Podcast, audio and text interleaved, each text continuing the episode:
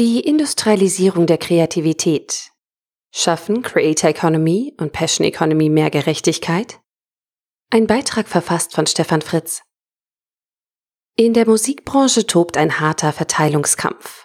Ebenso bei Büchern, Filmen und News. Die Distribution von digitalen Inhalten hat sich für diese Branche weltweit durchgesetzt und verzeichnet immer noch Wachstumsraten. Aber die physische Welt mit Theatern, Live-Konzerten und echten Büchern wird auch in Zukunft weiter existieren und nicht wegdigitalisiert werden. Die Kreativen als Schaffende dieser Inhalte bewegen sich in verschiedenen Industrien. Das gilt für Musiksuperstars, die wir bei Spotify und YouTube konsumieren und von denen wir ab und zu, hoffentlich bald wieder, ein Live-Konzert besuchen, genauso wie für Buchautoren und Journalisten. Die Distributionssysteme, früher Plattenindustrie, heute Spotify, sind schon seit vielen Jahren ungerecht. Sie belohnen einseitig die Künstler mit der höchsten Aufmerksamkeit, während den vielen nicht so erfolgreichen Kreativen ein Leben mit bzw. von ihrer Profession faktisch nicht möglich ist. Das ist der klare Nachteil von Plattformgeschäftsmodellen mit Flatrates. Früher gab es Musikkonsumenten, die sich im Monat eine LP oder CD geleistet haben und andere, die 10 oder 15 CDs gekauft haben. Also konnten Musikkonsumenten bzw. Genießer zwischen 0, 10 oder 150 Euro pro Monat für den Zugriff auf Musik ausgeben. Mit Spotify und Co. in der digitalen Plattformwelt ist dieser Wert auf 0 Euro mit Werbung, 10 Euro pro Monat für einen einzelnen Benutzer und 15 Euro pro Monat für eine ganze Familie festgelegt. Den Künstlern gehen also genau die Umsätze der treuesten Fans verloren. Und die höhere Reichweite, also die größere Anzahl von Kunden, führt zur einseitigen Belohnung der Künstler mit höherer Aufmerksamkeit. Diese avancieren zu Stars. Alternativ können die Kreativschaffenden sich zur Distribution ihrer Inhalte direkt und ausschließlich auf werbefinanzierte Reichweite stützen. Dies hat zum Aufbau der Influencer-Industrie auf YouTube, TikTok, Instagram und Facebook geführt. Also eine neue Symbiose zwischen Werbenetzwerken, die wir heute Social Media nennen, und aufmerksamkeitsorientierten Content-Produzenten. Die Produzenten von normalen Inhalten haben hier keine Chance. Den Künstlern und Schaffenden fehlt damit eine digitale Möglichkeit, die Wertschätzung ihrer treuesten Fans und besten Kunden zu monetarisieren. Schon 2008 hat Kevin Kelly dazu die These der 1000 echten Fans aufgestellt. Wenn es einem Blogger, Musiker oder einem anderen Künstler oder Kreativschaffenden gelingt, sich eine kleine, aber feine eigene Reichweite aufzubauen und von diesen treuen Fans fünf oder bei bekannten Künstlern auch 50 oder 500 Euro im Monat zu erhalten, so kann dieser davon einfach oder auch fürstlich leben. Mit dieser Logik darf ich meine eigene Reichweite als Schaffender niemals zu einer Social-Media-Plattform, Spotify oder Kindle Unlimited für Bücher tragen. Nachdem VC-Investoren vor allem aus den USA nun 20 Jahre lang Plattformmodelle für Endbenutzer finanziert, unterstützt und abgegrast haben, ist aus deren Sicht nun die Zeit reif für eine neue Dekade. Unter der Führung von Li Jin, ehemals Andreessen Horowitz, geht es jetzt um die Unterstützung aller Kreativen mit eigener Reichweite. Bei Substack, einer Plattform für Blogger, ist diese Idee schon etwas weiter fortgeschritten. Der Ansatz? Autoren tragen die eigene Reichweite zu Substack und machen ihre Fans mit Mailinglisten auf neuen Content aufmerksam. Der Preis ist beliebig festlegbar. Die Spanne reicht von kostenlos 1 Euro pro Subscriber pro Monat bis hin zu deutlich höheren Summen. Substack erhält davon nur 10% für die Bereitstellung der gesamten technischen Plattform, also Payment, Newsletter und Bloghosting. Aber natürlich hat auch dieses Modell seine Tücken, denn die Plattform wird dann irgendwie zum neuen Aggregator aller Google mit seiner Suche, weil ich als Fan eines Bloggers auf der Substack-Seite auch andere Kreative finden kann. Und natürlich macht Substack Werbung damit, welche anderen tollen Autoren ihre Plattform ebenfalls nutzen. Einen ähnlichen Ansatz bietet Patreon. Kreative aus den verschiedenen Bereichen, egal ob Autor, Podcaster, Musiker oder YouTuber, können über die Plattform ihre Community mit besonderen Goodies wie Vorabveröffentlichungen oder nicht frei zugänglichen Videos belohnen. Teilhabe am Schaffensprozess und Stärkung der Zugehörigkeit gegen Zahlung eines wählbaren monatlichen Beitrags.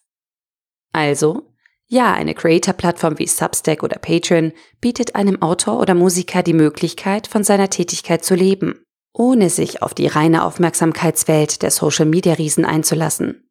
Aber es entsteht auch eine weitere Abhängigkeit. Die Begriffe Creator Economy und Passion Economy sind nicht scharf definiert. Der Begriff der Creator Economy etabliert sich immer mehr in Richtung Verwaltung großer Communities und als Antikonzept zur Aufmerksamkeitsvermarktung von Google und Facebook.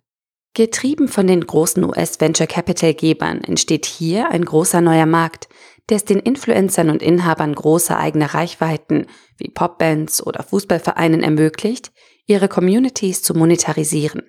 Das größte Funding hat Steer und es geht schon um Bewertungen im Bereich von 100 Millionen US-Dollar für eine Series A.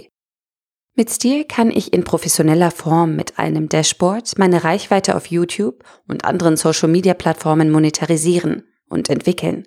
Also das Erweitern der Reichweite und deren Melken selbst steuern und nicht mehr den anderen überlassen. Um viel kleinere Communities und Fangruppen geht es bei der Passion Economy, eine neue Form von Marktplatz für alle, die mit Herzblut dabei sind. Das sind neben Bloggern und Künstlern auch Menschen, die eine besondere Marmelade herstellen oder mit Blumenschmuck Geschichten erzählen. Anstatt diese Waren im Biohofladen zu kaufen und die Geschichte dazu irgendwie zu überliefern, kann diese Form der Geschichte und des Supports jetzt über eine Plattform bereitgestellt und monetarisiert werden. Aber es stellt sich die Frage, profitiert davon vor allem die Plattform in Form eines zweiseitigen Marktes, für den sie eine Dienstleistung erbringt, oder haben auch die Kreativschaffenden selbst etwas davon, weil sie ihre eigene Reichweite aufbauen und ihre Fertigkeiten in verschiedenen Graden monetarisieren können. Die Zukunft wird es zeigen. Die Anhänger sowohl der Creator Economy als auch der Passion Economy probieren sich aktuell an NFT, Non-Fungible Tokens. Hierbei geht es um eine Technologie, die mithilfe der Ethereum Blockchain digitale Objekte in einzigartige und absolut fälschungssichere Sammlerstücke verwandelt. Noch vor zwölf Monaten haben sich in diesem Umfeld nur Geeks, Avantgarde-Künstler und Hardcore-Sammler getummelt. Aktuell fangen Spiele und die guten alten Fußball-Sammelbildchen, Trading Cards an, ihre Geschäftsmodelle an die NFT-Möglichkeiten anzupassen. Und sogar Fußballclubs versuchen, ihr Merchandising mit exklusivem Content über NFT an zahlungskräftige Fans zu verkaufen. Der Besitzwunsch nach, zu quasi 0 Euro herstellbaren Sammelkarten, scheint für viele Menschen ein Anreiz zu sein, für solche fälschungssicheren digitalen Objekte 20, 50 oder auch 30.000 Euro zu bezahlen. NFT ist als Beimischung für Kreativschaffende eine interessante Option und für die entstehenden Creator- und Passion-Plattformen ein notwendiger Baustein der Monetarisierung von Communities. Diese neuen Plattformen und Marktplätze werden den Customer Livestream Value kurz CLV, und den Monthly Recurring Revenue, kurz MRR, auf jeden Fall für sich und ihre Investoren erhöhen und damit vor allem ihren eigenen Wert. Aus einer Support-Dienstleistung haben wir einen Markt geschaffen und damit das Bruttoinlandsprodukt erhöht und zum Wachstum unserer Volkswirtschaft beigetragen. Das ist Fortschritt. Aber mit der Creator und Passion Economy helfen wir doch vor allem den Schaffenden. Oder geht es einfach um die nächste Industrie, die über VC und Börsengänge an den Markt gebracht wird. Auf jeden Fall geht es um die weitere Industrialisierung eines Bereiches von Kleinkünstlern, Kreativen und Freischaffenden durch uns als Verbraucher. Aber danach werden nicht nur die Kreativen und Schaffenden komplett messbar und digital beurteilbar sein, sondern auch wir Verbraucher sind noch transparenter und besser messbar. Es wird zählbar sein, welche Passion-Leistungen wir gekauft haben. Ein NFT, eine Spende, ein Event. Damit wird nicht nur sichtbar sein, ob wir eher Liebhaber klassischer Musik sind oder lieber lokale Blogger unterstützen, sondern auch, wie wir das genau machen.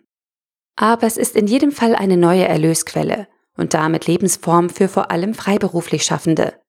Und ob die Digitalisierung, also die echte prozessuale Verbindung von Schaffenden mit den Konsumenten über den Kaufprozess einer direkten Ware hinaus, uns allen einen Vorteil bietet, das wird die Zukunft entscheiden. Der Artikel wurde gesprochen von Priya, Vorleserin bei Narando.